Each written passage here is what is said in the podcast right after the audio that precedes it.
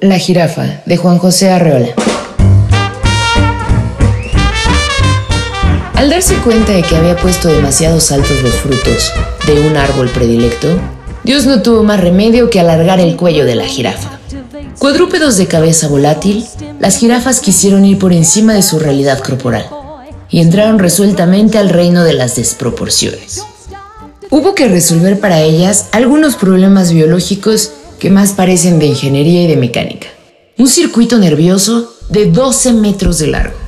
Una sangre que se eleva contra la ley de la gravedad mediante un corazón que funciona como bomba de pozo profundo.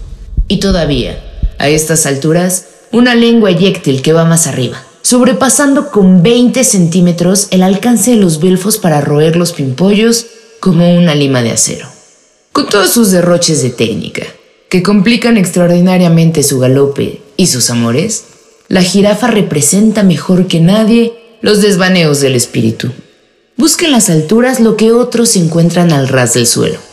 Pero como finalmente tiene que inclinarse de vez en cuando para beber el agua común, se ve obligada a desarrollar su acrobacia al revés y se pone entonces al nivel de los burros.